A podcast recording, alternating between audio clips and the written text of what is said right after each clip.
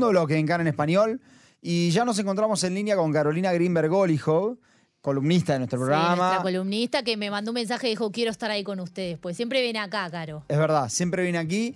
Este, hoy nos falta, Caro. Sí. Pero bueno, se encuentra trabajando, no es que no. ¿Por qué puedo decir algo, un poquito de humor? Por favor. Que por lo menos hoy no sé, no hay nadie quejándose del plano. Que Eso es Caro siempre es muy exigente con el plano de la cámara. Es muy exigente, Caro, con el plano de la cámara, pero la queremos tanto, Caro. Sí, la queremos Así que primero te saludamos, Caro, ¿cómo estás? Hola, ¿cómo están? ¿Me escuchan? Sí, Perfecto. perfecto. ¿Cómo están, chicos? Bien, vos cómo estás? Contanos un poquito dónde estás. Este, queremos, queremos saber también eh, cuáles son tus sensaciones de lo que está pasando y después meternos un poquito sí al, al Jerusalem Institute of Justice. Creo que no lo dije, pero lo voy a recordar.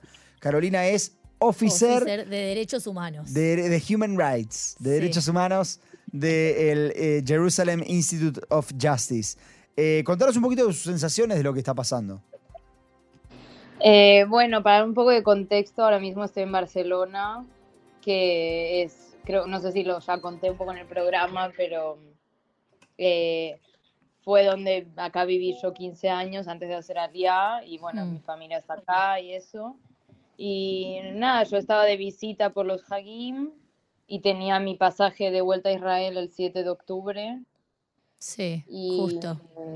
Sí, justo ese día. Y nada, obviamente, bueno, supongo que como todos me levanté sin saber lo que estaba pasando y, y al final, bueno, entre que cancelaron los pasajes, la situación ya no tampoco es óptima para volver y también estoy haciendo mucho trabajo, que bueno, ahora vamos a entrar en eso, pero estamos haciendo mucho trabajo desde acá de Europa. Eh, pero bueno, también la sensación acá es un poco, es difícil porque como saben, en Europa hay mucho antisemitismo. Sí. eh, no, es, no es fácil, la verdad, estar acá en esta situación. Eso te quería preguntar un poquito antes de meternos en, en el tema de- del- del trabajo que ustedes están haciendo. ¿Cómo fue ese 7 de octubre en Barcelona? ¿Cómo se vio reflejado? Eh, ¿Cómo se vivió en, Sí, en y Europa? los días siguientes también, También ¿no? Porque hubo algunos sí. incidentes en España. No sé puntualmente en Eh, Barcelona, pero hubo en España.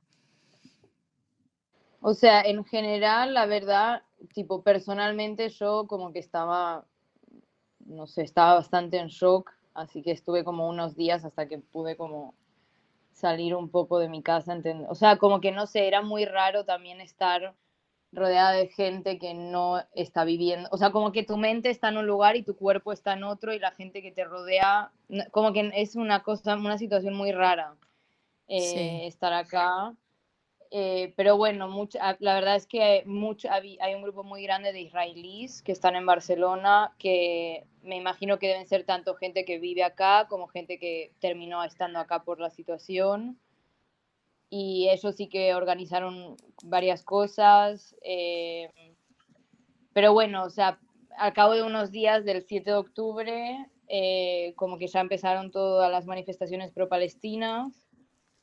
Eh, ¿Hubo en Barcelona manifestaciones pro-palestinas? Sí, en Barcelona hay, diría que casi cada día.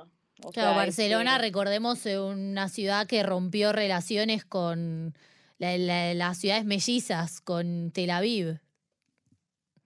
La, la eh, sí, alcaldesa bueno, Ada Colau. Sí.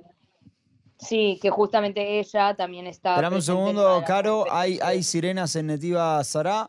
Eh, quienes se encuentren ahí, por favor, ir a un refugio. Perdón, Caro, seguí. Eh, no, no, Bueno, espero que estén todos a salvo. Eh, bueno, justamente la- esta Ada Colau estuvo en, creo que en una o no sé si en más de una de las manifestaciones y pero igual el alcalde que está ahora, antes de que pasara todo esto, él había retomado Claro. el tema de las relaciones con, con Tel Aviv. Hmm. Eh, pero bueno, nada, la verdad es que también acá es muy difícil para los estudiantes universitarios, las universidades también están como muy posicionadas y estudiantes judíos no se sienten seguros eh, en sus propias universidades. Eh, no, en general la comunidad no, es, no se siente segura saliendo a la calle y ab- abiertamente como hablar del tema. Eh, no sé, la verdad es muy difícil, muy difícil. ¿Hubo, ¿Hay algún organismo de seguridad ahí en España que les haya enviado algún comunicado a, a- a los judíos que viven allí? Que, que vos sepas. Eh, bueno, cuando vieron que hubo este llamado de Hamas a como atacar en, fuera de Israel. Sí, en todos lados. Sí, bueno, cuando pasó eso sí que ahí las comunidades se avisaron de, no sé si fue las comunidades o la embajada, em, que de tener cuidado ese fin de semana, no ir eh, a las comunidades tampoco, a, las sinagogas. Mm. em, pero bueno, la policía está también al- en alerta, como en toda Europa, tampoco algo, o sea, en, en Europa están, no sé si en alerta máxima o casi la máxima, y en varias ciudades de Europa ya se pararon em, ataques terroristas. Caro, eh, yendo ya ahora a, a lo que estás haciendo vos puntualmente, vos no tenías programado este viaje a Ginebra, ¿o sí? Eh, no, la verdad es que todo esto de Ginebra fue justamente por toda la situación que está pasando ahora. Em, yo como estoy acá pude, pude ir, eh, pude ir, porque bueno, desde Israel está siendo bastante difícil entrar y salir. Sí.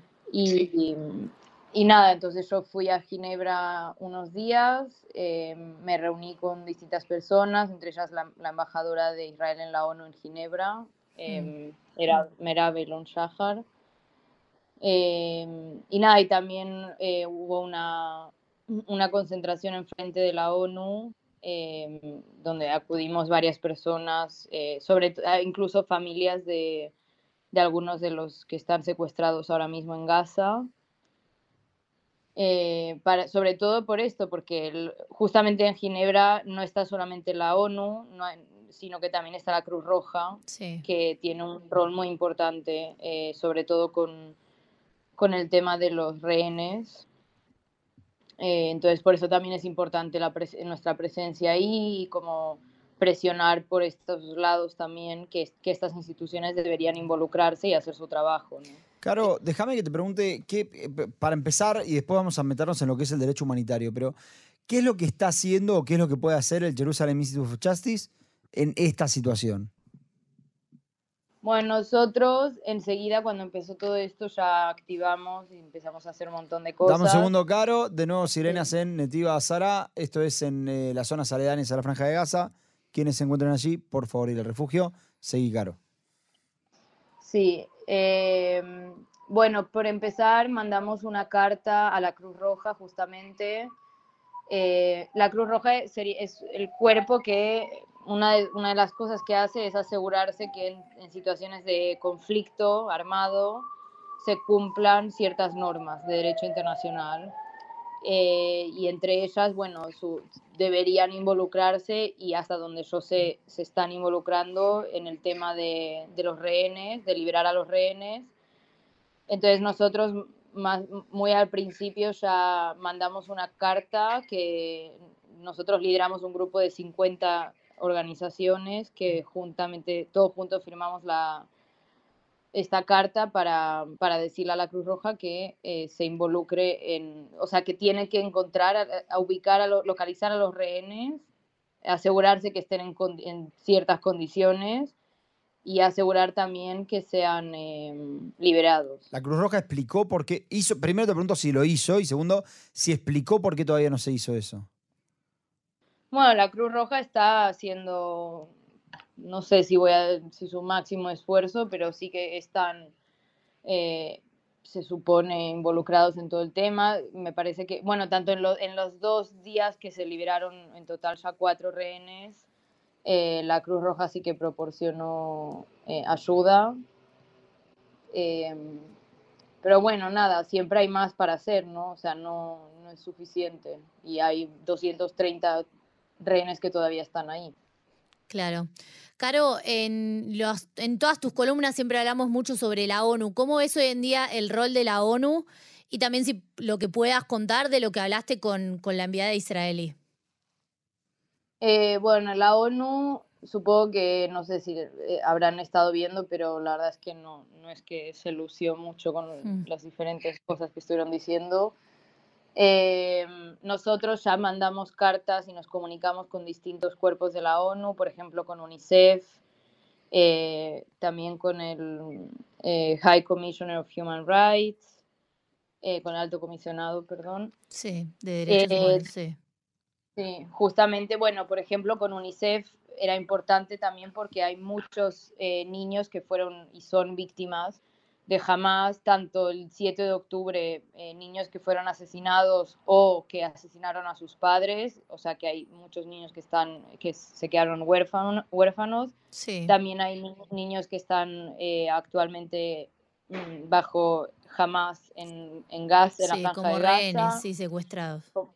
Sí, eh, entonces, bueno, por eso es importante activar toda la, no, o sea, no es suficiente con que una persona reciba algo, sino que hay que mandar a todas partes y por eso nosotros es lo que hicimos. Eh, y bueno, ahora mismo estamos pendientes de qué va a pasar en Ginebra, porque en Ginebra está el, Consejo de Derechos Humanos eh, y en Nueva York está el, el Consejo de Seguridad y la Asamblea General. Entonces, bueno, en, Nueva York ya estuvieron, en Estados Unidos ya estuvieron pasando algunas cosas. Eh, nosotros justo hace, eh, en estas semanas, eh, se incorporó a nuestro equipo una abogada que reside y trabaja desde Estados Unidos. Entonces también estamos haciendo muchos esfuerzos por ese lado, no solo en Ginebra. y ahí, bueno, em, el Consejo de Seguridad no consiguió pasar ninguna resolución siempre por el tema de los vetos que tienen los, los países. Y en la Asamblea General sí que pasó una resolución en la que llaman al alto al fuego y no hacen ninguna sola referencia a eh, que se suelten los rehenes, lo cual obviamente es, una locura. Eh, es muy desesperante, pero también por esto es importante que organizaciones como la nuestra, que estamos ahí y como que no, siento que no, no hay que rendirse, ¿no? Estas cosas como que sí que desespera mucho ver la actitud de, de la ONU o también, no sé, el, lo que dijo el secretario general, que también fue, mm, me parece, para, o sea, no me imaginé que iban a salir esas palabras de su boca. Sí. Y, bueno, sí, fue esto de que dijo que, que, lo que sucedió no sucedió en el vacío. Claro. que después salieron todos a... Caro, perdóname un segundo. Hay sirenas nuevamente en Etiva Sara. Quienes se encuentren en esa zona, en las zonas aledañas a la Franja de Gaza, por favor, en un refugio. Sí, puedes seguir, puedes seguir, perdón. Eh, sí, no, perdón, ya sé que no, es fácil. Eh, nada, entonces, bueno, eso, nosotros estamos mandando eso, cartas y comunicándonos con distintas personas, apoyando mucho también a la misión de Israel en la ONU, eh, en sus esfuerzos también sobre todo, bueno, esto, que los países deben involucrarse en, el tema de que suelten a los rehenes. Y bueno, justamente también con esto mandamos una carta también eh, que la, la, empezamos, la hicimos nosotros y otras 40 organizaciones se unieron a nuestro proyecto en la que mandamos a la Comisión Europea porque ellos también tienen un, un rol muy importante en todo esto. Eh, o sea, la Unión Europea es una de las instituciones que más financiación da a la franja de Gaza y por desgracia eh, gran parte de esa financiación llega a Hamas, que ya vemos para qué lo usan, y no llega a las manos de los civiles ni a la ayuda humanitaria que es para lo que se supone que debería ser. Eh, entonces nosotros... en este sentido fue también llamativo eh, la, la, actuación de la UNRWA, ¿no? Cuando fue lo del robo de, del petróleo. del combustible. y ahora comunicaron que les robaron también harina en el último día este, y otros eh, bienes básicos, digamos. Sí. Yo, eh, Caro, Caro lo, que te quiero preguntar es, quiero entender lo que está sucediendo con Gutiérrez. Gutiérrez es el secretario general de la ONU, hizo este discurso donde comentaba Jesse, eh, dijo el tema de, bueno, esto no sucedió en un vacío, y ahora hace un ratito hizo otro discurso donde dice, no, no, no, yo quiero aclarar que condeno completamente a Hamas, que tienen que volver los eh, rehenes sin ningún tipo de condiciones, pero como siempre le mete un poquito el condimento y dijo, este, pero la situación humanitaria producto de eh, la, intensificación de los ataques de Israel está empeorando cada vez más. ¿Cuál es el rol que juega Gutiérrez en todo esto? No, o sea, él es obviamente una de las personas con cargo más importante en la ONU, como persona, ¿no? Fuera de las instituciones. Eh, yo creo, igual de lo que acabas de decir también, en el momento en el que vos decís pero en una frase, estás borrando todo lo que dijiste antes. Entonces, eh, no puede estar diciendo, obviamente, esto que no, que condena y no sé qué, pero no, no debería haber un pero, porque lo que pasó no tiene peros y no, no tiene justificación alguna. Eh, y su declaración realmente lo que parecía era que estaba justificando lo que pasó, ¿no? Como si hubiera sido el resultado de algo o la consecuencia de algo, y, no lo fue. Eh, bueno, también el mismo, me parece que hubieron videos de él juntándose también con la delegación de Irán eh, en Nueva York. O sea, es nada, es, hay que ver cómo se desarrolla todo esto. Obviamente, bueno, el tema ya de la resolución de la Asamblea General, que ni se haya hecho mención a ni se hayan condenado los ataques, ni se haya hecho mención a los rehenes, eh, muestra un poco cuál, es la, cuál está siendo la postura de la ONU. ¿Pero él juega un rol en eso o son los países los que lo hacen? Claro, ahí serían más los países. En, todos los que son estos cuerpos están formados por, países, votan ellos. Eh, y claro, obviamente, bueno, es, es, el tema siempre, es como en el Consejo de Seguridad, tienes, sabes que si una resolución la trae Estados Unidos, probablemente China o Rusia la van a vetar y viceversa, ¿no? Eh, entonces, bueno. Perdóname, Caro, de nuevo, Sirena Senetiva Sara, quienes se encuentran en esa zona, en Aledaña y la Franja de Gaza, por favor, en refugio. Seguimos. Y nada, también algo importante que estamos, en lo que estamos trabajando es, eh, o sea, hoy en día existen distintas listas de, de como de grupos o personas que se consideran terroristas, ¿no? Están la, Estados Unidos tiene una lista, la Unión Europea también, y la ONU también. Y una de las cosas que estamos haciendo es eh, tratar de que la ONU también designe a Hamas como grupo terrorista, porque es algo que la Unión Europea ya lo hizo, Estados Unidos también, muchos otros países también, y la ONU no. Eh, entonces, bueno, esto también es importante, ¿no? Porque después, en el momento en el que un grupo, o si en este caso Hamas entra en esta lista, obviamente no, no puede recibir cierta financiación, eh, ciertas ayudas que van a jamás, no a la persona, a, los civiles que están ahí. Claro. Caro, para ir cerrando, ya no nos queda mucho tiempo en el programa, contanos del evento que estás organizando, que está organizando el Jerusalem Institute of Justice. Eh, no sé si te, referís al webinar o a no sé cuál. Al evento con la embajadora. Sí, con la embajadora. Ah, eh, bueno. lo mandaste por WhatsApp, Caro. Sí, es el webinar, el webinar. Ahí está. Eh, bueno, es, esto es mañana, va a ser a las 9 hora israelí, eh, 8 en Europa. ¿De la noche? Sí, 9 de la noche. Eh, vamos a hablar eh, con la embajadora de Israel en la ONU en Ginebra y con el profesor Yuval Shani, que es un experto en Derecho Internacional y Derechos Humanos. Eh, vamos a hablar justamente de todo este tema, de cuál es el rol de la ONU en todo lo que está pasando, eh, la responsabilidad de Hamas también en el derecho internacional y bueno, todo también lo que están haciendo desde la embajada, desde la misión de Israel en la ONU eh, con respecto a esta situación. ¿Dónde se puede anotar la gente? Sí, eh, está el link, en, eh, lo vamos a publicar en nuestras redes otra vez, ya está ahí, pero para los que no lo vieron, en Jerusalem Institute of Justice. Nos pueden buscar en Instagram, en Facebook, en Twitter. Eh, y ahí ya están publicados y los, los seguiremos publicando para, para, que lo puedan ver y se puedan registrar. Buenísimo, Caro. Bueno, te esperamos nuevamente en el programa acá, ¿no? Como, como siempre que venís acá. Sí, ojalá pronto. Bien, bueno, muchas gracias eh, por la nota y por, estar acá un poco analizando el tema de los derechos humanos, que es algo tan importante, y la actuación de la ONU, bueno, de la que ya, ya estuvimos hablando un poquito. Bueno, gracias chicos y espero que estén todos sanos y salvos. Chao, Caro, gracias, gracias.